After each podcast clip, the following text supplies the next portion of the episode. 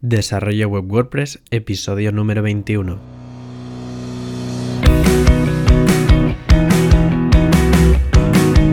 Muy buenos días a todo el mundo y bienvenidos una vez más a Desarrollo Web WordPress, el programa, el podcast en el que hablamos de plugins, temas, frameworks y de la actualidad de este CMS.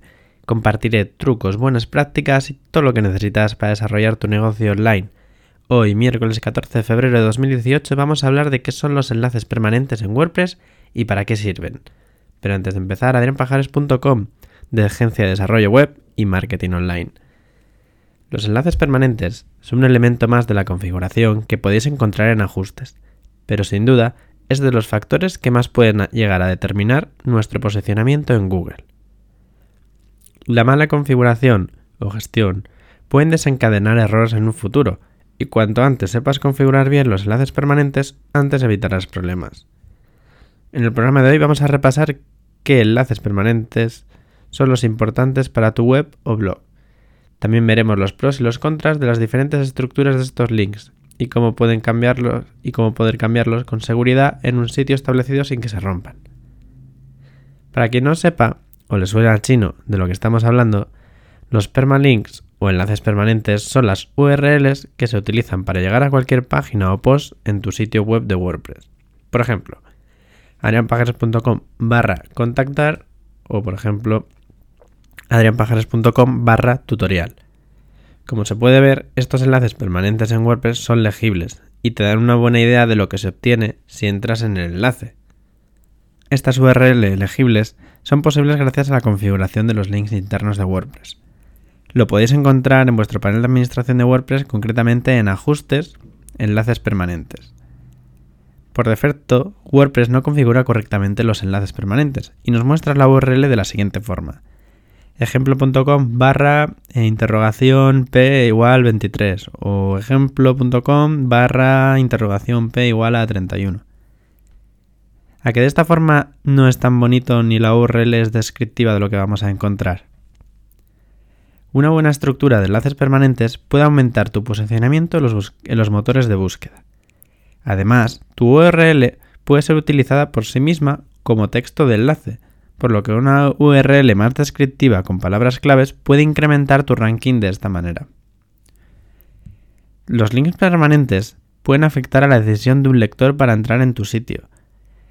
La, URL aparece cuando un usuario pasa el ratón sobre un enlace y también están numerados los resultados de búsqueda.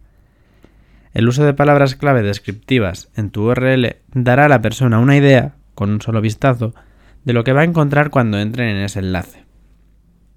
Una URL legible y descriptiva, por lo tanto, obtiene más clics que una que no lo se puede leer, que es ambigua o que parece spam. Por lo tanto, no olvides que buenos enlaces permanentes mejoran la usabilidad de tu sitio, como ya hablamos en el programa anterior. Un buen sistema de links refleja fielmente la estructura de tu sitio web y ayuda a tus usuarios a entender dónde están y navegar por tu sitio de manera más eficaz. Por ejemplo, una URL como dominio.com barra frutas barra naranja permite a las visitas saber que no solo tienes frutas en la web y también es probable que tengas otras categorías de alimentos. Ahora que ya tenemos clara la importancia de los enlaces permanentes, ¿qué estructura seguimos? Si accedes a tu panel de WordPress en Ajustes, Enlaces Permanentes, verás que WordPress sugiere algunas opciones para la estructura de este tipo de enlaces, además del predeterminado. El predeterminado es la opción fea por defecto. Luego tenemos día y nombre, que aparece el año, el mes, el día y a continuación el nombre del post. Otra opción mes y nombre.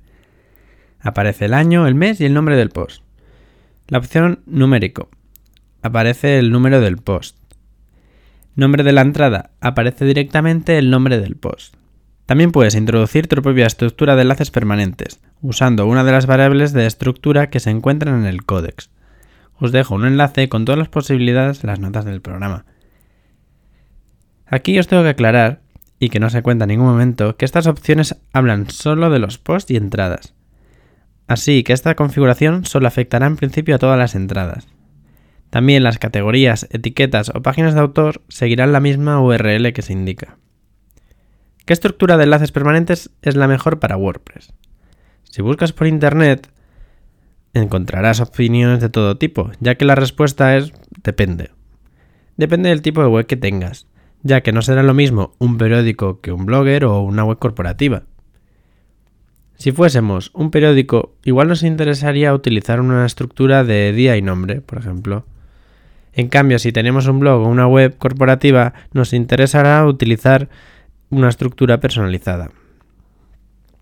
Para estos casos y para estructurar la web pensando en la usabilidad, utilizaría la estructura personalizada con una modificación. dominio.com barra blog barra entrada de ejemplo.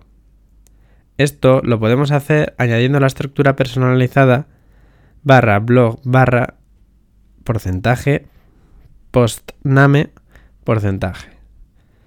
De esta forma quedará todo más ordenado, ya que todos los posts, que son los artículos o entradas, quedan ordenados dentro de la carpeta blog, en lugar de, de estar todos a nivel raíz, que es como pasa en las páginas.